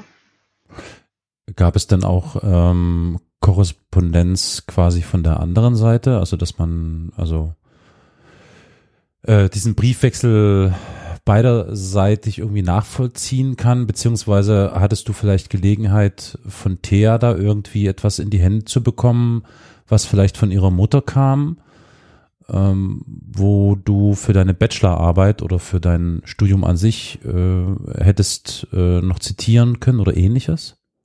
Ja, ich hatte den, den Briefkorpus. Wie gesagt, die einseitigen mhm. Briefkorpus und diese, die, ich vermute, es waren alle Briefe, die, die Elsa an ihre Tochter geschrieben hatte. Das waren 91 Briefe, die hatte ich. Also ich gehe davon aus, dass es irgendwie alle waren so. Ja. Worüber tauscht man sich denn in so einer Situation aus, frage ich mich dann immer wieder. Ne? Also ich meine, weil aus der Ferne oder im, im äh, quasi im Nachblick, wenn man zurückschaut auf diese Geschehnisse, auf den Nationalsozialismus und die Verbrechen, die die Menschen begangen haben, ist es für uns jetzt als, ich sag mal, Nachfolgegenerationen sicher etwas ähm, einfacher, das zu bewerten und zu besprechen. Wenn man aber mittendrin steckt in dieser Situation, wird einem, glaube ich, das Ausmaß dessen ja gar nicht gewahr. Das ist so meine Vermutung. Und deswegen finde ich es auch immer ganz spannend, wie, wie hat, also du konntest also gewissermaßen in diesen Briefen oder in Teilen dieser Briefen äh, nachlesen, wie die miteinander korrespondiert haben.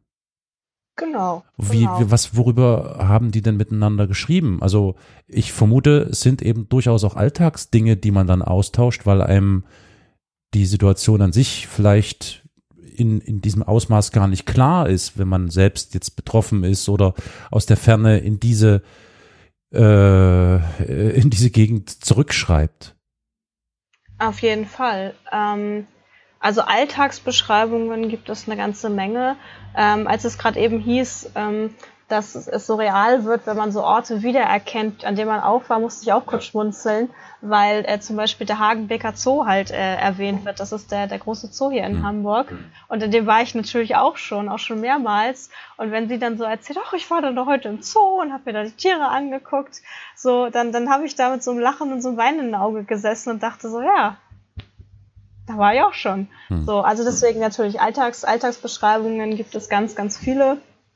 Ähm, ein anderes Thema, was ganz wichtig ist, es gibt in der Briefkommunikation so ein Phänomen, wenn ähm, Partner, also pa Briefpartner getrennt sind, ähm, dass sie dann sowohl die gemeinsame Vergangenheit rekonstruieren, also sagen, ach, kannst du dich noch erinnern, damals, da hast du das gemacht und ich habe dies gemacht und dann ist das passiert und wir waren zusammen und man imaginiert eine hoffentlich wieder bald gemeinsame Zukunft. Also man blendet quasi die Gegenwart, hm. in der man nicht zusammen ist, so ein Stück weit aus. Ja. So, wobei es das auch in den Briefen gab. Also sie hat natürlich auch geschrieben, dass sie die Kinder vermisst, hm. ähm, dass sie will, dass sie, dass die, dass die schreiben.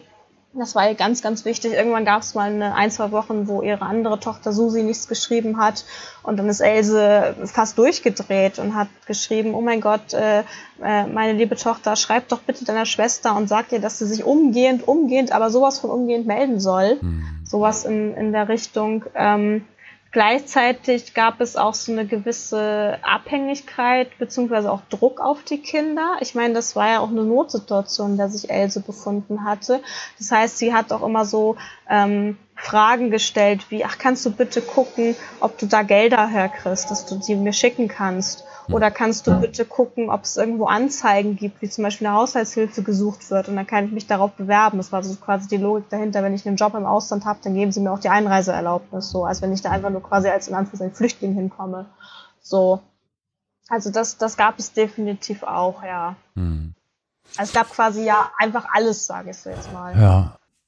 Also ja, also es ist, ich finde das echt äh, extrem spann spannend zu hören. Was hat das mit dir gemacht, Tabea? Das ist eine banale ja. Frage, sorry, die sich vielleicht auch gar nicht so einfach beantworten lässt, aber. Also erstmal hat sie meinen Forschungsschwerpunkt radikal geändert, sage ich jetzt mal. Hm. Man, nee, man muss dazu sagen, dass ich quasi am Anfang äh, sozusagen immer gedacht habe, ich werde Mittelalterhistorikerin. Und das Mittelalter ist immer noch ein Thema, was ich mir unglaublich toll finde. Tabea, weißt du warum? Folge weißt bitte du warum? bloß Déjà-vu-Folge. Genau. weißt du, warum Florian lacht? Genau deswegen. ja, ne? Ja, gut, cool. Das, das ist schön. Das ist schön. Ja, ähm, doch, doch. Ja, ja. Aber ja, so war es dann auch bei mir, dass ich dann auf einmal plötzlich in der Holocaust-Forschung gelandet bin, beziehungsweise jetzt in der Masterarbeit bin ich noch weiter in der Zeitgeschichte. Also meine jüngste Quelle, die ich angucke werde, ist aus dem Jahr 1981. Also ja, ich habe quasi irgendwann im 6. Jahrhundert angefangen und bin dann jetzt in den 80ern gelandet. so, also das, das war definitiv, eine Sache. Und ähm, ansonsten ja, ich fand es einfach, einfach schön, dass ich diese Geschichte von Else erzählen konnte. Ähm, es, es bedeutet mir auch super viel, dass es, dass es Miriam auch so viel bedeutet. Mhm. Ähm, sie hat irgendwann mal zu mir gesagt, dass ihre Mutter jetzt quasi kein anonymes Opfer des Holocausts mehr ist, mhm. sondern jetzt gibt es ihre Geschichte und es ist dir erzählt worden. Und das, das fand ich unglaublich toll, dass sie das gesagt hat. Und ja, ich finde auch, dass wie sage ich das jetzt am besten? Frei. Ähm, ja, ich überlege gerade, wie ich es am besten formuliere. Also natürlich, ich bin weit nach 1945 geboren und ähm, ich habe nichts sozusagen mit dem Holocaust zu tun. Das ist klar. Aber trotzdem, und das sehe ich auch so, hat sich da das auch, würde ich auch sagen, definitiv Deutschland eine sehr, sehr, sehr, sehr, sehr große Schuld auf sich geladen und natürlich auch die Menschen damit in diesem Land. Und ich sehe es irgendwo auch mit als Aufgabe an, ich möchte nicht den Begriff Wiedergutmachen verwenden, weil das finde ich nicht, dass es das trifft. Und ich glaube auch nicht, dass man das irgendwie wieder gut machen kann. Genau, das würde ich definitiv sagen, dass es nicht möglich ist. Aber ich sehe es schon mit als meine Aufgabe an, da zumindest zur Aufarbeitung beitragen zu können. So, nicht um irgendwie Abbitte oder irgend sowas zu leisten, aber damit trotzdem wenigstens das eben passiert und ja, damit zumindest eben Aufklärung betrieben werden kann und ähnliche Dinge. Und ja, deswegen, das finde ich sehr, sehr wichtig. Und eben die Geschichte der Menschen erzählen zu können, die das eben nicht mehr können, weil sie eben, wie in diesem konkreten Fall, einfach umgebracht worden sind. Hm. Ich glaube, Aufklärung, also das, was du da betrieben hast und was äh, gewiss viele Wissenschaftler und Forscher, die sich jetzt hier mit dieser Zeitspanne beschäftigen und den Geschehnissen und den äh, Dingen, die da passiert sind und den schrecklichen Verbrechen, ist, äh, ich glaube, wichtiger denn je, habe ich den Eindruck. Ich weiß, dass also offen, ich würde mal vermuten, vermutlich sagt man das von Jahrzehnt zu Jahrzehnt immer wieder. Aber ähm, ja, also ich finde das sehr, sehr wichtig und ich finde es sehr gut, Tabea, dass du dieses Thema gewissermaßen, äh, also die Holocaust-Forschung, äh, dass das zu deinem Schwerpunkt geworden ist. Weil. Ja, weil sich das jetzt im Master noch wieder ein bisschen verschoben hat. Also. Okay.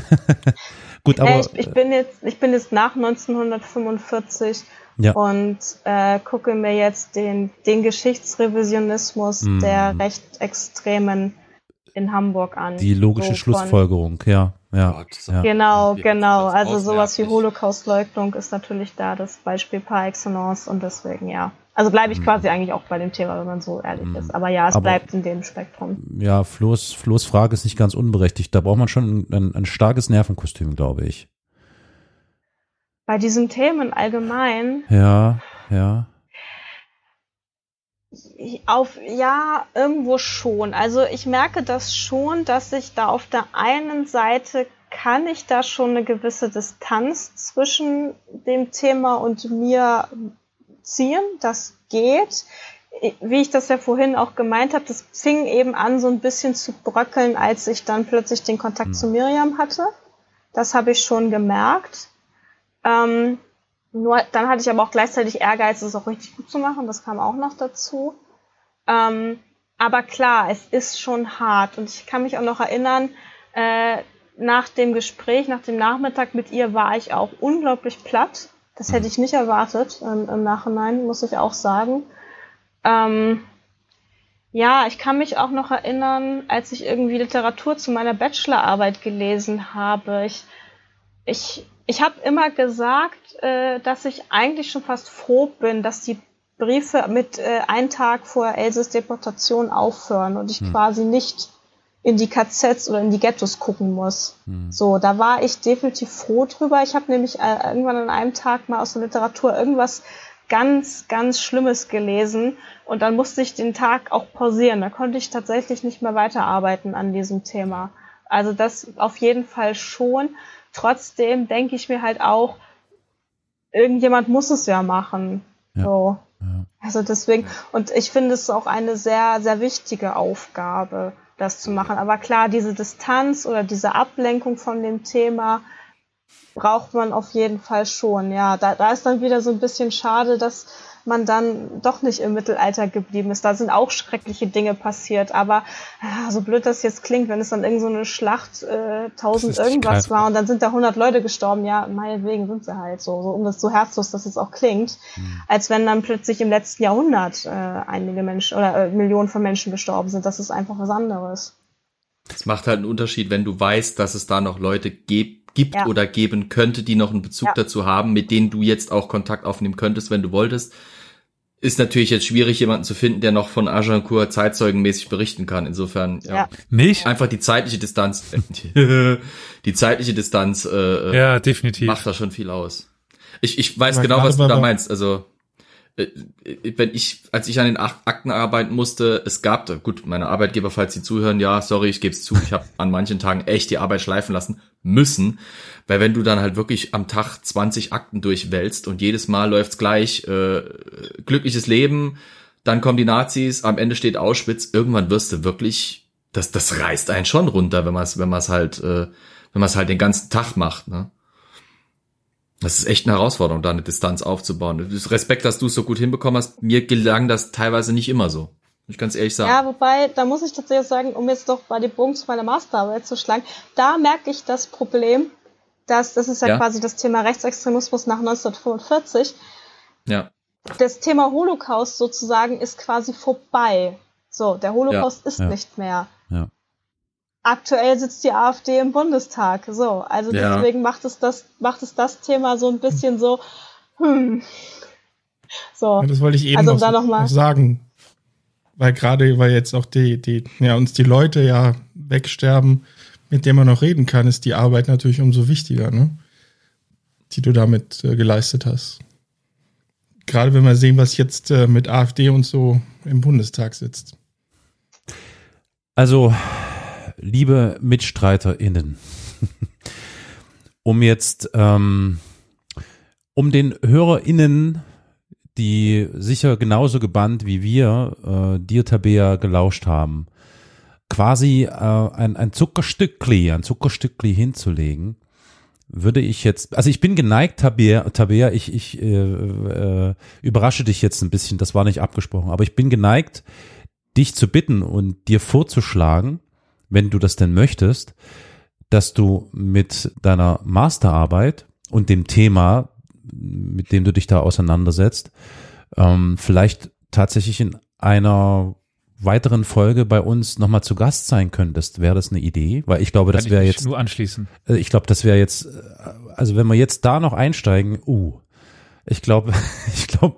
Das dauert auch noch. Also ich, ja, die, ja, ja, also ich schreibe die Arbeit klar. auch erst diesen Sommer. Klar. So, deswegen klar. Wird, würde das auch noch einen Augenblick dauern. Aber klar, das, das wäre dann quasi Teil zwei. Genau, also wir nageln dich jetzt hiermit unterzeugen auf genau diese äh, Vereinbarung fest, dass wir uns sehr freuen würden und äh, es sehr zu schätzen wüssten, wenn du uns quasi äh, aus erster Hand von deiner Forschungsarbeit und der Masterarbeit berichten kannst, weil ich das extrem spannend finde, das Thema, wie ist, ähm, ähm, ich, ich, du hast dich wahrscheinlich jetzt auf, auf Deutschland bezogen, ne, was das anging.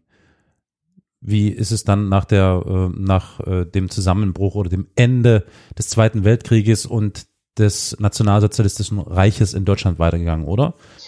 Genau, das, ja. also, das Masterarbeit hat ja doch bei uns auch nur 100 Seiten, sage ich jetzt mal. Mhm. Deswegen okay, genau also das, das ist auf jeden Fall. Also es wird Geschichtsrevisionismus. Ja. Ich muss nochmal genau gucken, welche Quellen ich nehme, aber wahrscheinlich Mitte der 60er bis, bis Anfang der 80er. Das finde ich äußerst spannend. Ähm, gut, also damit, liebe HörerInnen, seid ihr jetzt Zeugin geworden. Tabea hat zugesagt. Sie wird uns in absehbarer Zeit wieder beehren mit genau diesem Thema. Darauf bin ich äußerst gespannt weil ich finde, dass das noch so ein, ja, wie soll ich sagen, so ein, so ein seicht blinder Fleck ist, habe ich so ein bisschen den Eindruck. Äh, aber ich will mich da gerne von Tabea eines Besseren belehren lassen. Blinder Fleck? Nicht? Gar kein Fleck? Ich meine, ich habe mich nicht damit beschäftigt. Nichtsdestotrotz bekomme ich mit, wie unreflektiert mhm. vielerorts Forscher nach dem Zweiten Weltkrieg weiter rezipiert worden sind und ja. weiter geschrieben haben mit denselben Thesen, nur unter anderen Worten. Hm. Ich meine, da, da, bin ich selbst betroffen äh, bei meinen Themen und ich kenne genug andere Themen, wo das auch ist. Und die bis heute noch verteidigt werden. Also hm ich saß nicht umsonst in Kolloquien drin und meinte so, ja, an diesem Werk sollte man, da sollte man ein bisschen aufpassen, weil. Ja. Und dann der Professor fragt, ja, nur weil der jetzt älter ist, soll man dem äh, ist nicht, äh, soll man den jetzt hier an, anzweifeln. Pauschal und so, hm, hm, ja, ja. Nee, nicht weil der älter ist, sondern weil er auch A falsch ist und B halt äh, nationalistische, nationalsozialistische Strömungen schon irgendwie in seinen Texten drin hat. Mhm, genau. Und deswegen finde ich. Ich finde es ja ja. fast noch irgendwie geiler, wenn, wenn, äh, das, da wirst du wahrscheinlich eh drüber stolpert, aber ja, wenn du dann äh, zum Beispiel so Fälle hast, wie als die Standortbefehle des KZs Auschwitz äh, das erste Mal wissenschaftlich äh, quasi rezipiert wurden, publiziert wurden äh, und die Nazis, die Neonazis plötzlich äh, dieses Werk, das ja eigentlich wirklich rein wissenschaftlich zur Aufzeigung von eben den Faktoren, die Auschwitz zu dem Horrorort gemacht haben, der eben war, aufgezeigt hat, plötzlich genutzt haben oder nutzen wollten, um aufzuzeigen, ja, nee, das war ja gar kein Todeslager. Weil da gab es ja Befehle, wie zum Beispiel, dass die Leute sich die Füße sauber halten sollten, dass sie ihre Gesundheit erhalten sollten. Also kann das ja gar kein Todeslager gewesen sein. Also wenn du dann da siehst, wie quasi auch die wissenschaftliche Forschung perversiert wird, mhm. pervertiert wird und, und, und uminterpretiert wird, oder auf klägliche und wirklich lächerliche Art und Weise in, uminterpretiert wird, mhm. um, um da irgendwelche irgendwie ein neues Narrativ draus zu kreieren, es ist, es ist wirklich faszinierend. Ja. Das ist dann ja aber, das ist ja dann das Thema äh, des, äh, der Folge im Richtig. Herbst. Ja, ja oder äh, ähnliches. Äh, ah, kannst du da schon einen Zeitpunkt sagen, Tabea? So also ich Deadline? plane sie im September beziehungsweise Oktober abzugeben. Dann haben die nochmal, glaube ich, ein bis zwei Monate Zeit, das zu korrigieren. Oh, Vielleicht wird es eher so eine Weihnachtsfolge oder so. Ach komm, du kannst doch schon vorher mal, du kannst doch schon mal die HörerInnen drüber hören lassen. Wir haben einen super Slack-Chat übrigens, wo sich unsere ZuhörerInnen wirklich sehr äh, engagiert einbringen. In fast jede Folge kommt, kommen Kommentare, Nachfragen, Hinweise. Vielleicht hilft dir das auch. Nein, nee, war natürlich, ist klar, logisch. Ähm. Also es ist absolut verständlich, wenn, ja. wenn man sich damit äh, nicht aus dem Fenster ja, lehnt. Also logisch, äh, klar. Wir könnten natürlich mal die ZuhörerInnen fragen Oha. und auch die Tabea, ob, ob Interesse bestünde an einer Art eigenen Mini-Reihe oder sowas, wo man mal hm ich meine, ich mein, wir haben solche Schicksale ja aufgearbeitet, Tabea und ich. Ob man die nicht mal vielleicht bisschen in diesem Format präsentieren sollte, weil ein, eines der Probleme das halt immer ist, wie, wie erzählst du diese Geschichten? Weil im wissenschaftlichen Rahmen ist das teilweise echt schwierig, weil du verfällst halt schnell ins Geschichten erzählen, was ja vom Fach nicht so unbedingt gewünscht ist. Aber diese Geschichten wollen erzählt werden in all ihren Facetten und nicht nur in den Facetten, die für eine spezifische Fragestellung relevant sind, sondern mhm. als solche wäre natürlich mal die Frage, ob da vielleicht Interesse bestünde, dass wir solche mit Sicherheit nicht unbedingt gerade anheimelnden und äh, oh, jetzt setze ich mich mal für einen gemütlichen und amüsanten Abend hin äh, Folgen irgendwie geeignet werden, aber halt mal einfach für für so einen Einblick, um mal zu zeigen, wie mhm. passiert, was passierte damals, wie gestaltete sich das Leben vor, mit, nach dem Holocaust für viele dieser Verfolgten. Mhm. Ich habe halt nur ein Beispiel. Bei, bei, bei, äh, bei meinem Fall habe ich halt nur ein Beispiel. Wenn es nicht Holocaust sein soll, habe ich noch ein anderes Beispiel, wenn ich jetzt mal so drüber nachdenke. Mm, mm. Aber sonst, äh, dem Holocaust habe ich halt nur eine Person erstmal erforscht. Ja, ja, aber ja. an sich, also Interesse besteht auf jeden Fall. Ich finde das eine super Idee von dir, Florian. Und wie ich höre, Tabea, bist du auch total begeistert. Deswegen um es äh, etwas euphemistisch auszudrücken. Nee, also ich äh, würde, ich, also ich glaube, ich spreche jetzt im Namen aller äh, äh, Podcasten der, sage ich absichtlich, ich gendere nicht, dass wir uns freuen würden, wenn du uns wieder beehrst, ähm, mit welchem Thema auch immer, aber insbesondere natürlich dann gern mit dem Thema deiner Masterarbeit. Aber ähm, auch gerne was zum Mittelalter. Das habe ich auch. Wenn du hier quasi dein Schicksal ver verfolgen willst, doch nochmal dein ursprüngliches. Ja, ja, wenn wir über Theater und Geschichte reden wollen, das wäre Mittelalter. Richtig, genau. Das haben wir, das haben wir, das haben wir schon grob abgesteckt, als die Mikrofone, glaube ich, noch nicht scharf geschaltet mhm. waren, dass da eventuell noch etwas dreut, dass Tabea uns vielleicht noch mit einem interessanten Thema Richtung Theater beehren könnte. Und wenn man jetzt Mittelalter und Hamburg zusammenwirft, dann könnte man ja auch drauf kommen, um was es ging. Hm. Reeperbahn? Oder, oder lebt ihr alle zu weit südlich, dass ihr da nicht drauf kommt? Ich wohne hier in Sachse, das ist das Tal der Ahnungslosen, keine Ahnung. Ich, äh Irgendwelche heiligen Spiele? Nicht, ey Leute, jetzt hier nicht spoilern, das geht nicht, das geht nicht das machen wir nicht. Das, das, das, äh, nee. Hey, hey, sie hat gelockt, ich hab geschätzt. Ja klar, das Zuckerstückli lassen wir jetzt einfach so liegen, bis die Ameisen alle da sind und wenn sie dann alle versammelt sind, dann drücken wir wieder auf den Aufnahmeknopf und dann geht es los. Das heißt für die, für die geschätzten ZuhörerInnen, ihr müsst natürlich regelmäßig dranbleiben. Mittwochs wie auch sonntags, jetzt neuerdings, ähm, hört ihr uns und mit Sicherheit auch in absehbarer Zeit hin und wieder auch Tabea mit interessanten Zuckerstückli, die ihr euch dann zu Gemüte führen könnt. Also Tabea, ich du glaube. Du musst das auf Österreichisch machen, das hat man doch schon mal festgelegt. Nicht stimmt, Schweizerdeutsch. Nicht, nicht Schweizerdeutsch. Ach ja. Wie heißt es denn? Hey, Florian, du bist doch hier unser Wien-Experte. Wie heißt der Zuckerstückli auf? Der war's. Ich hab keine Ahnung. Ich weiß es nicht. okay. Es ist irgend so ein Süßkram, den man mir nicht in meine Melange nein. Na. Ich mag meinen Kaffee schwarz. Ja, was? Die mag meinen Kaffee schwarz, mein Mokka, so wie er ja aus der Maschine kommt. Tabea, du merkst schon, wir Keine sind Ahnung, eine gesellige Runde. Wir würden uns sehr freuen, wenn du uns bald wieder beehrst. In jedem Falle bin ich, äh, also wirklich, ich werde jetzt noch ein Weichen über das Thema nachdenken und über die Biografie von Else Kurzbart und die Geschichte des Zusammentreffens zwischen dir und Thea bzw. Miam. Wir können die Biografie gerne verlinken, sie ist online. Das äh, auch unbedingt, ja, danke für den Hinweis. Also liebe ZuhörerInnen, in den Shownotes findet ihr dann die Links ähm, und wir empfehlen wärmstens, ähm, dass man diesen Links mal folgt und sich da äh, belesen kann. Bevor wir Tabea dem Ende entgegensehen, machen wir das, was wir nämlich immer machen. Wir betreiben ein wenig Hausmeisterei. Äh, sprich, wir erörtern mal noch ganz kurz, was es so Feedback äh, an Feedback gegeben hat. Und zu guter Letzt äh, erwähnen wir noch mal ganz kurz, wie man uns eigentlich äh, kontaktmäßig so erreichen kann. Ähm, es gibt, glaube ich, Feedback, ne? Täusche ich mich oder ist das so? Ja. Ja. Und eines äh, hat besonders für Amüsement gesorgt zu der Folge über den Hauptmann von Köpenick. Oha. Oh ja. Lieber Flo, vielleicht, äh, weil das deine Folge war, überlasse ich dir. Ach so, äh, ja, ich habe den Kommentar, du hast ihn ja Gott sei Dank in Slack geschickt, deswegen habe ich direkt griffbereit. Äh, der Rollober hat ja wunderbar geantwortet, dass er die Folge Majestät haben gelacht gehört hat.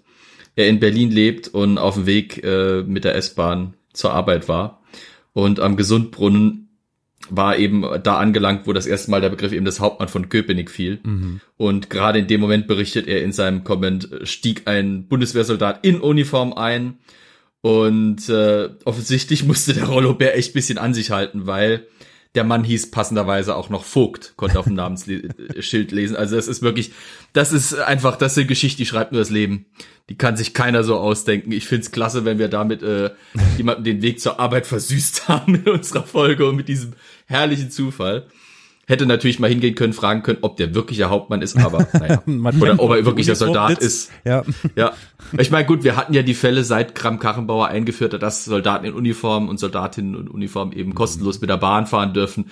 Gab es ja die ersten Fälle, wo Leute irgendwie gedacht haben, ich habe da irgendwann einmal für Software-Spiel oder sowas mir eine Uniform angeschafft. Warum versuche ich es nicht mal? Äh, ja. Bei uns in Fand Dresden. klasse. Ich habe mich äh, kurz echt weggeschmissen, als ich das gelesen habe. Bei uns in Dresden und im Osten würden die wahrscheinlich noch mit alten NVA-Uniformen rumfahren. naja. Ich muss zur Gut. Grenze. Ja, Rollobär, danke für den Kommentar. Das ist natürlich echt witzig. Das hätte ich gerne äh, erlebt. das nächste Mal bitte schneller mit der Videokamera sein. Ja, genau. Schnell das Handy zücken. okay, sehr schön. Ja, also wenn es das jetzt ein Feedback war, können wir ja äh, zart äh, hinübergleiten in Richtung, wie sind wir erreichbar? Wie könnt ihr uns mehr von solchen Erlebnissen und ähm, äh, Kommentaren liefern? Das, äh, lieber ah. Karol, war jetzt zum Beispiel im Discord oder auf dem Discord-Server, ja. wo das äh, hinterlassen worden ist. Dort kann man das machen. Man kann es im Slack-Chat machen. Dort haben wir ja verschiedene Kanäle, den verschiedenen Themen ein bisschen zugeordnet, wo es auch mal ein bisschen locker flockiger zugeht und einfach sich über dies und das unterhält. Ähm, ja, wir könnten aber auch eine Mail schreiben. Das ginge wie, äh, Carol? Äh, einfach an, verdammt, äh, äh, äh, äh, Podcast at historia-universales.fm. Ja. Uff, Alter, das war jetzt, das war nur geraten, ne? Also gut, aber wer äh, zuletzt lacht, äh, lacht am besten. Ähm, wie sieht's denn eigentlich da bei Twitter aus, wenn jemand auf Twitter ist und uns folgt? Wie zum Beispiel auch Tabea, darüber haben wir äh, oft miteinander kommuniziert. Ähm, Elias, wie hm. kann man uns denn da folgen? Unter welchem Handle? Ja, lieber Karl, da habe ich kein Problem mit, das zu nennen. Das ist Ad Geschichtspod, okay. beziehungsweise halt Historia Universalis. Gut. Ähm, es gibt natürlich auch die Möglichkeit, das gute alte Telefon, Tabea hat es uns ja erzählt, was das alles machen kann. Das gute alte Telefon zur Hand zu nehmen. Und, genau, telefonieren und uns zum Beispiel anzurufen. Äh, nicht uns persönlich, sondern ihr könnt dann 24-7 unseren Anrufbeantworter ähm, mit Kommentaren, whatever, voll quatschen. Olli, wie lautet denn unsere Telefonnummer? Ja, für diese Telefonnummer braucht ihr auch keine äh, Fernvertrags. Wie lange redet, wie lange redet. Googlest du gerade fanatisch die Nummer? Nein, ihr könnt einfach Nein. in Dresden anrufen mit der Nummer 0351 841 686 20. Very nice. Carol, warum hast du Olli gefragt? Hast du gewusst, dass ich die Nummer bereits, wenn du zu ja, natürlich. Verleitungsteil ja. kommst, dass ich die schon vor mir habe? Macht ja so jetzt keinen Spaß mehr, wenn du vorbereitet bist. genau, genau, genau. Deswegen muss man andere Wege gehen. Aber wo andere Wege? Äh, wer noch so richtig oldschool unterwegs ist, weil Telefon ist ja noch nicht so oldschool wie Facebook. Da gibt's ja auch noch Facebook, äh, oder Flo? Wie kriegt man uns denn yeah. auf Facebook? Also Facebook ist ja, glaube ich, knapp über dem äh, postalischen Versenden von gravierten Marmortafeln. Aber ja, naja, mhm. äh, man findet uns bei äh, www.facebook natürlich.com mit dem Handle Geschichtspodcast einfach, also oh. slash Geschichtspodcast. Oh, okay. Gut, sehr schön. Bravo, bravo. Ja, ich glaube, damit ja. haben wir so im Großen und Ganzen alles abgehakt. Ihr habt schon aus der E-Mail-Adresse oder der E-Mail-Adresse entnehmen können. Wenn euch das alles zu viel gewesen ist, geht doch einfach auf die Internetadresse oder E-Mail-Adresse, äh, E-Mail-Adresse, wow, Web Webadresse historia-universales.fm und dort gibt es den Reiter Kontakt und da findet ihr dann alles nochmal gesammelt. Lange Rede, kurzer Sinn.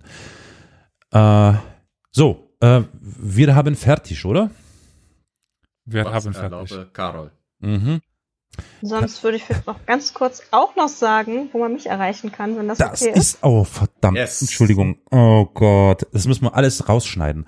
Verdammt, was sind wir für, oh Gott, wir sind solche Ignoranten. Tabea, sorry. Was heißt hier wir? Du bist der Moderator, du hast verkackt. Hä, was? Ich dachte, wir, ich dachte, wir sind alle Moderator, also wisst ihr. Nein, okay. ich bin vielleicht Moderator oh, gewesen, aber sonst nichts. Er, er ist, er ist Putzkraft. Ähm, genau. Lieber Karol, willst du vielleicht einfach sagen, bevor wir äh, zu uns kommen, dann lieber zuerst Tabea unterschneiden, wäre das passend. Richtig, ja. Bevor wir jetzt unsere Kontaktdaten äh, durchgeben, liebe HörerInnen, müssen wir natürlich der Dame den Vortritt geben, wie sich das für Gentlemen des Podcast-Gewerbes gehört. Tabea, wer Interesse hat, mehr von dir zu lesen, mehr von dir zu erfahren, wie kann man dich denn im Internet kontaktieren, erreichen, sich informieren? Also ich bin sowohl auf Twitter als auch auf Instagram, wobei Instagram jetzt noch nicht so lange, also das habe ich erst Anfang Februar gestartet. Instagram, was da ist das? Das war dieses Fotoding, ne? Genau, genau. Aber da es oh. ja schon, sage ich mal, so viele tolle Podcasts zum Beispiel gibt, dachte ich mir, ich gehe mal auf eine Plattform, die vielleicht noch nicht so bekannt ist unter HistorikerInnen und deswegen habe ich mir gedacht, ich gucke mir bei Instagram an. Okay. Naja, wie dem auch sei. Let's go. Auf jeden Fall bin ich da äh, sowohl auf Twitter als auch auf Instagram, das ist der gleiche, äh, Clius-Spiegel. So. Und dort erzähle ich so ein bisschen über ja, Methoden der Geschichtswissenschaft, also wie quasi geschichtswissenschaftliche Forschung überhaupt funktioniert. Also woher wissen wir eigentlich, was, also woher wissen wir eigentlich, was in der Vergangenheit passiert ist? Es war ja wahrscheinlich keiner dabei, sowas in der Richtung. Oder wie wir quasi auch wissen, das ist passiert, das ist wahrscheinlich nicht passiert, sowas zum Beispiel. Ähm, genau. Und deswegen Clios Spiegel, weil Clio ist ja die Muse der Geschichtswissenschaft mhm. und da Geschichte immer ein Spiegel der Gesellschaft ist, ist das der Name. Okay, ich habe gerade überlegt. Also für diejenigen, die jetzt mit Clios nichts anfangen können, so wie ich, ich buchstabiere mal ganz kurz. Kaufmann, Ludwig, Ida, Otto, Siegfried unterstrich Spiegel ist das äh, Twitter-Handle von Tabea. Bitte folgt. Und Instagram und Instagram ebenso. Bitte folgt Rege Tabea ich denke, ihr könnt da ganz interessante Sachen lesen und vernehmen. Äh, ja, ja, Elias? Natürlich noch verlinkt. Der Geschichtsforschung. Ja, äh, stimmt. Nein. Nicht? Ah, okay. Natürlich, in den Shownotes natürlich dann auch zu finden. Also ihr könnt euch das auch einfach machen und unten in den Shownotes unter eurem Podcast draufklicken und dann seid ihr direkt bei Tabea. Nun zu unseren Kontaktdaten. Schnitt. okay. Höchst professionell. Höchst professionell. Genau, genau, genau.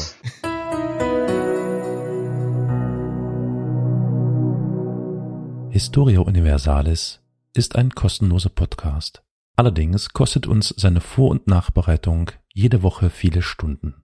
Wenn dir gefällt, was wir tun, dann freuen wir uns über eine Kaffeespende über co-fi.com slash Historia Universalis oder finanzielle Unterstützung in Form einer SEPA-Überweisung. Alle weiteren Informationen zu Spendenmöglichkeiten findest du in der Episodenbeschreibung.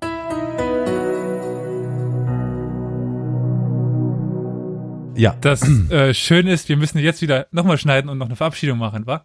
Ach, wisst ihr was? Ich glaube, wir lassen das einfach durchlaufen, damit die Leute merken, was wir für, für schreckliche, naja, Ignoranten sind.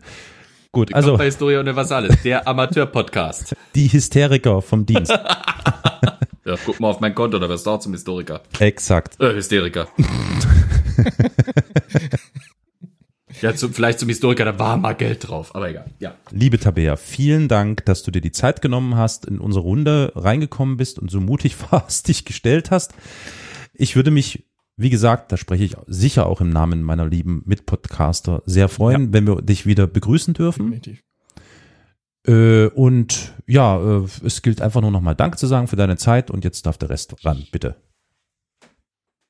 Ich kann auch auf jeden Fall das äh, Danke zurückgeben. Danke, dass ich hier zu Gast sein durfte. Und wenn sich dann noch ein zweites und vielleicht ja auch drittes Mal, Schrägstrich Theaterstück, mhm. ähm, worüber man ja auch noch diskutieren könnte, ähm, ergeben würde, dann gerne. Das klingt gut. Somit äh, verabschieden wir uns. Tabia, danke für deine Zeit. Flo, merci, dass du dabei warst. Dürria. Olli, schön, dass ich deine Stimme wieder hören konnte. Und natürlich, Elias, es war mir ein Fest. Ja, ich möchte mich auch ganz, äh, li ganz lieb bedanken, ähm, weil ich gerade gestern damit zu tun hatte. Wir hatten ja mal so eine kurze Zeit, als Carol ein, eine kleine Zeile äh, jedes Mal intoniert hat. Ähm, ich würde mal da jetzt auch etwas anführen, was äh, ich gestern, ja, auf Twitter auch noch gepostet hatte, ein Gedicht eines äh, persischen Dichters aus dem, äh, ja, äh, 14. Jahrhundert. Äh, 13. Jahrhundert, so vertut man sich, ähm, das in dieser Situation doch irgendwie ein bisschen passt, finde ich, woran ich denken musste. Hm, dass wir auch äh, im Eingangssaal der, des UN-Hauptgebäudes in New York finden. Adams Kinder sind aus einem Stoff gemacht, als Glieder Leibes von Gott, dem Herrn erdacht. Sobald ein Leid geschieht, nur dem einem dieser Glieder, dann klingt sein Schmerz sogleich in allen wieder. Ein Mensch, der nicht die Not der Menschenbrüder rührt, verdient nicht, dass er des Menschen Namen führt. Und äh, ja, damit möchte auch ich mich verabschieden und äh, euch, liebe ZuhörerInnen, einen schönen Tag, einen schönen Abend, einen guten Tag wünsche. Bis zum nächsten Mal. Bye. Tschüss. tschüss.